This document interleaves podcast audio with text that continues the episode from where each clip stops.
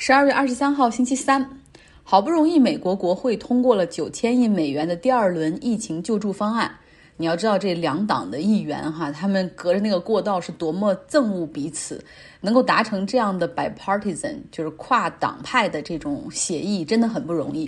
大家都想着，这新年和圣诞快到了，三千万人左右的失业，真的是需要政府来刺激和救助。结果呢？国会是通过了这个法案，但是要送到总统那儿签字才能够正式生效。可是放到总统桌前，特朗普总统看了一下，说这是非常糟糕的救助方案，啊，我拒绝签字，退回给国会去修正。他说这里面有很多都感觉不对，比如说他叫疫情救助方案，但是好像疫情的部分提的又很少啊，你给每个人只发六百美元的津贴太少了，发两千美元一个人比较合适。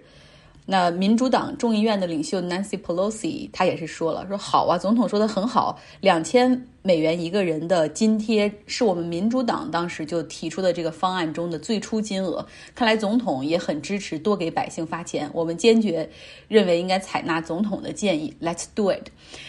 但是呢，我们要知道这基本上是不可能提到那么高的哈，因为这已经给六百美元一个人，已经基本上触碰了共和党人的底线，他们的。价值观底线就是人呐，你要靠自己的努力。政府越帮你，你只会越穷越懒，很奇怪的逻辑是不是？然后他们的这种保守派的价值观的逻辑就是提高福利，最终只会导致啊经济衰退。很可能这份救助方案没有办法在圣诞节前通过，那么很多人期待的、等待的这个过节的钱要落空了。既然说到特朗普总统，我们就继续聊聊他吧。很多天很久没有说他了，和很多总统在任期最后时刻一样，哈，他最近也会比较忙的去签特赦令和减刑令。今天他特赦了十五个人，包括两个在通俄门调查中被定罪的，其中一个是他的前竞选顾问。他还赦免了四名黑水公司的雇佣兵。啊，这四个人在二零零七年美国在伊拉克执行任务的时候，杀害了十七名平民，其中最小的只有八岁，还有一个只有十一岁。那其中有一个雇佣兵，他是被判终身监禁，但是现在也是被赦免了。总统还赦免了三个前共和党的贪腐议员，有的人是贪腐了竞选资金，有的人是洗钱，有的人是挪用公款等等。他还赦免了两个边境巡逻警察，这两个人呢是开枪射杀了非法过境的移民。宪法赋予美国总统赦免权，就是司法部专门是有这么一个部门去去寻找这些特赦的案件，同时给政，同时呢给总统提供建议。那他们会进行筛选，但在过去四年里，特朗普总统赦免的案子其实非常少。所以大概有八千五百个案件就这样被积压着。呃，在特朗普总统赦免的案件中呢，呃，又有一个很大的特点，就是百分之八十八的他赦免的这种人和案件都是和他有私人关系的。比如说他前竞选团队的左膀右臂啊，再比如说那个更有名的就是这真人秀明星 Kim Kardashian，卡戴珊打电话给特朗普他的家人，然后要求要求一个赦免令。就这件事儿，还激励着卡戴珊报名法学院，哈，希望能够懂点法律，甚至以后考个牌儿做律师。那么现在呢，距离特朗普离开白宫还有不到一个月的时间，据说托关系找人啊，寻求特赦令的人还很多。根据《纽约时报》的报道，其中就包括沙特王储年纪轻轻就已经掌握大权的本·萨勒曼。他目前呢有两个案件牵扯，实际上是在美国的调查范围内。一个是二零一八年哈支持手下残忍的杀害了记者卡舒吉，而另外一个呢也是指使手下杀生活在加拿大的前沙特情报官员。那么沙特方面是通过正式的渠道向美国总统提出这种赦免请求的，虽然还没有定罪哈，但是因为案件在调查的过程中。那么根据流程呢，司法部已经将赦免评估的这种问卷发给了他们的律师团队。然后征求大家的法律意见之后，会综合成一个报告啊，交给总统。当然了，如果总统想赦免的话，他可以直接签发赦免令哈，不用管他们这份评估报告。当然，他们的关系也很好，尤其是他的女婿库什纳和本萨勒曼之间关系也是很好的。每个总统任期最后的特赦哈，会有一些谋有私利的。比如说，之前最臭名昭著的是克林顿，他离开白宫之前签发了很多有争议的特赦令，包括对他同父异母的兄弟的赦免，后者当时是因为持有海洛因啊，然后被判入狱。他还对自己呃从政之前的商业伙伴进行了赦免，还对因为偷税被指控，然后跑到瑞士拒绝被引渡的那个大富豪马克里奇进行了赦免。据说。后者的妻子作为感谢哈，然后日后捐给了克林顿基金会一大笔钱。那么特朗普总统是否会做出一些做出一些出格的赦免呢？我想，那基本上如果他赦免了自己的家人，然后朋友，比如朱利安尼，就是还没有被任何指控的朱利安尼，然后以及赦免了自己哈，那他也会被写入历史。以色列又要举行大选了，这是他们两年内的第四次大选。内塔尼亚胡的利库德党与共同组阁的蓝和白党彻底是谈崩了哈，他们直接的导火索就是二零二一年的政府财政预算，这两个党就始终没有办法达成协议，结果已经导致错过了预算提交的截止日期。这两个党本来就是竞争对手，你看蓝和白党当时。成立的初衷就是要阻止内塔尼亚胡继续当总理，但是因为连续大选，就是之前也讲过，以色列的政党太多了，然后这个选票又特别分散，总是大选之后哈就没有一方能够获得。超过半数的席位总是要联合阻隔，结果连续阻隔不成功哈。最终蓝和白党和利库德终于在今年四月份的时候妥协在一起了，就是说那好吧，我们既然虽然这么恨彼此，但是为了以色列的发展，我们就联合阻隔吧。但是这个裂痕一直都在哈。那么现在呢？这个预算提交失败，触发重新大选之后，双方也是互相指责，就把不满拿到了台面上来说。内塔尼亚胡指责蓝和白党的领袖甘茨就是这种存心破坏以色列的稳定的政局，甘茨呢则指责内塔尼亚胡是满口谎话，就一句都不能不可信。不管怎么样，以色列会在明年的三月二十三号迎来他们的两年内的第四次大选。继续来关注英国的情况，在封锁了英国海底隧道四十八小时之后，法国决定恢复开放，这也是英国首相 Boris Johnson 斡旋的结果哈。因为再不开放的话，那么这个超市就要断货了。同时呢，法国也将允许火车和飞机的来往，那么但是限制乘客是那种已经滞留在英国的法国和欧盟的公民，然后他们必须还需要持有 COVID-19 检测啊呈阴性的报告。才可以乘坐飞机。那么，对于可以开车进入法国的货车司机，那这些司机呢，会在登陆法国的这种登陆口，然后进进行快速的 COVID-19 的检测，大概三十分钟就可以出结果的那种。来到印度，今天要好好讲讲印度的农民。农民已经持续在印度媒体的头版，已经长达二十天了。有的农民开着拖拉机啊，骑着摩托车，他们大概一个月前就前往到了首都新德里去抗议，然后长期的已经安营扎寨，做了长期的准备。图片我已经上传到微信公号张奥同学上，大家可以来看一下。还有的农民呢，他们焚烧自家的农田，让滚滚的浓烟啊继续往德里的方向吹，来表达他们的不满。大概有数千名的农民加入到了这样的队伍中。来反抗莫迪政府所推出的一条农业市场化改革的政策。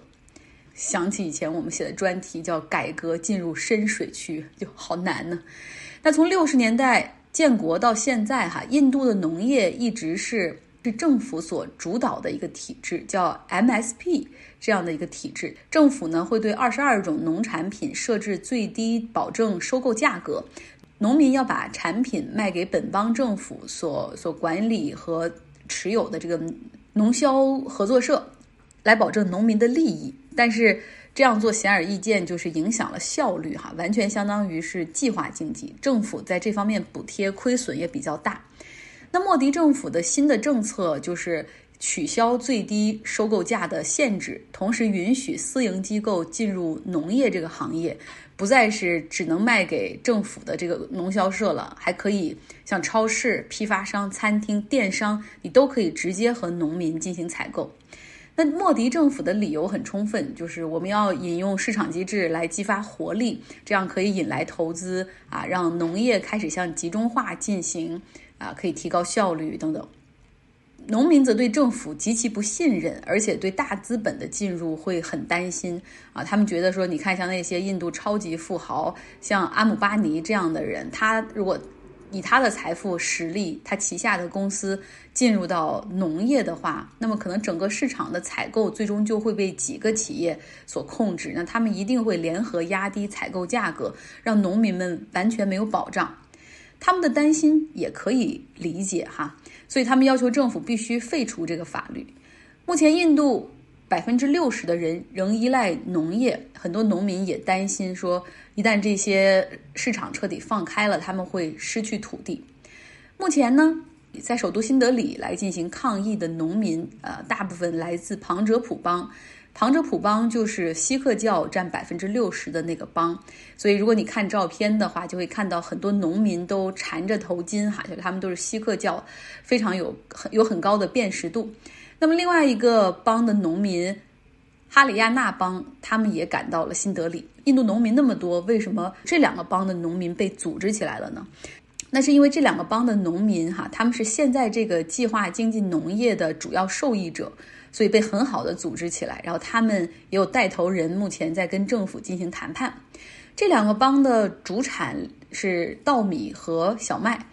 除了联邦的这种采购机制之外，还有一个本邦的一个采购和补贴机制，叫 FCI，就是莫迪要推的新政，不仅要破除联邦的。后连地方的这种补贴机制也要破除，所以这两个邦的农民哈就发很容易就被发动起来了，因为他们的利益将会被受到伤害。莫迪的那个党啊，他在印度国会中有占有绝大多数的 majority 的席位，所以在九月份的时候，当这个法案在国会投票的时候就很顺利通过了哈。但是没想到现在引起农民们这么大的反弹。那看到这两个邦的农民激烈的反应，印度政府很可能会做出让步。就算政府不让步的话，这农民团体就准备开始打官司了。他们会把政府告上法庭。那么接下来是 Robert 的时间啊，继续来听一听小斯卡利亚是如何破坏劳工部本来应有的使命，而坚定的和大商业的利益站在一起。小斯卡利亚曾经是律师。当律师的时候，他专打的就是这种劳工的案子，但是他的客户都是大企业，然后他打官司的对手往往是劳工部，哈，就是要怎么去破除那些不要保护、不要监管，而且他经常还能赢。被特朗普任命为劳工部长之后，他更是积极的主导去降低对市场的干预，减少对工人的保护，因为这就是整个保守派的使命。布什任命斯卡利亚担任劳工部首席法律顾问。参议院的民主党人试图通过推迟确认投票来阻止这一任命。布什最后给了斯卡利亚一年的临时任命，并最终任命他为劳工部代理律师。令人惊讶的是，斯卡利亚变得擅长于执法。他支持欧夏继续进行人体工程学检查，并对违规企业下达传票。斯卡利亚显然也让他的老板赵小兰感到了意外。赵小兰当时是劳工部部长。两千年，木匠工会中的一个受排挤的小团体向劳工部提起诉讼，要求迫使工会开放其地区委员会进行选举。据彭博社披露，赵小兰要求斯卡利亚站在工会的独裁总裁道格拉斯·麦卡伦一边，而麦卡伦与布什总统有着密切的关系。斯卡利亚拒绝了。并在赵公开支持麦卡伦之后辞职。斯卡利亚的导师威廉·吉尔伯格将这次辞职描述为一种正直的行为，并说这表明斯卡利亚同情劳工组织。但斯卡利亚也写过一些文章诋毁工会，在两千年为《华尔街日报》撰写的一篇专栏文章中，他将欧夏提议的人体工程学标准描述为对工会领导人的一个重大让步。他们知道，人体工程学的监管将迫使公司给予更多的休息时间，放慢工作节奏，然后雇佣更多的工人。作为一名企业律师，斯卡利亚已经多次妨碍了工人争取福利或者维护权利。两千零五年，他代表沃尔玛处理的一起案件，法官驳回了马里兰州的一项法律，这个法律要求大公司至少将工资总额的百分之八用于医疗保健。四年后，他帮助说服了一家法院，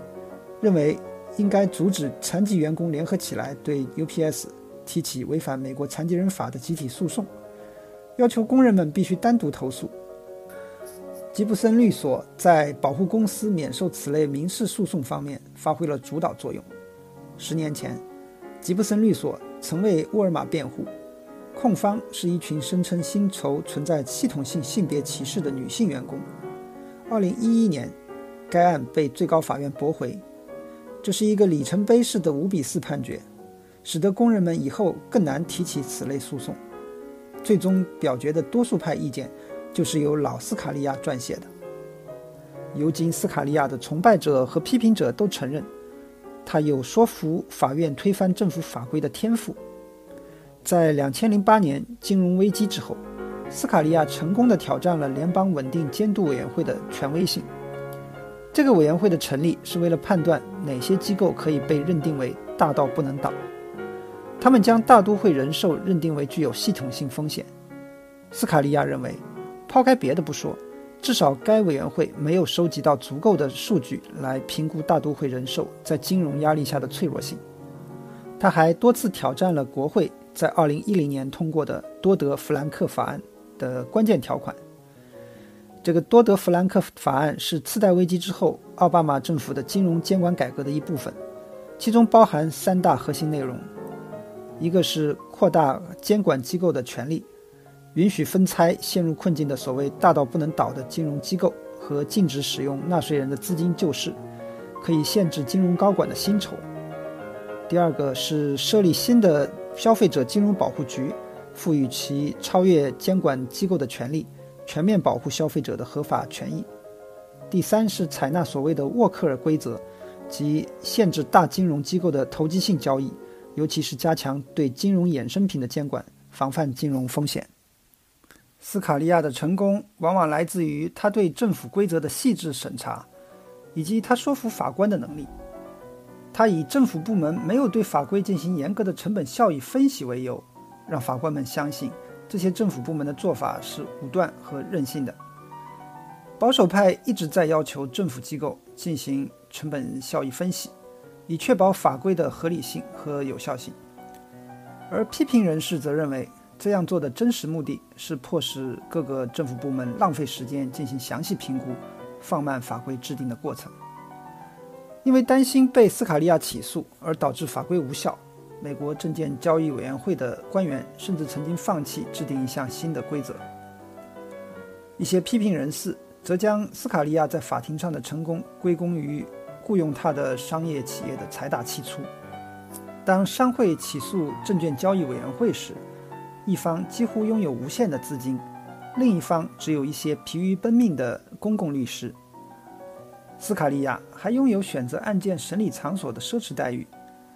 在德克萨斯州联邦地方法院等友好的场所提起诉讼。这些法院堆满了保守派的法官，他们和他一样对监管怀有敌意。斯卡利亚认为取消规章制度有益于社会。去年十一月，在联邦党人协会的一次演讲中，他吹嘘特朗普政府每增加一条就会削减至少八条法规。斯卡利亚提醒听众，詹姆斯·约翰逊当年就曾经蔑视那些阻止企业和劳工在不受干涉的情况下取得生产成果的商业枷锁，但解除这些枷锁对斯卡利亚和他的公司客户来说也是非常有利可图的。自从多德弗兰克法案通过之后，华尔街的大公司非常慷慨地资助各种扼杀金融改革成果的努力，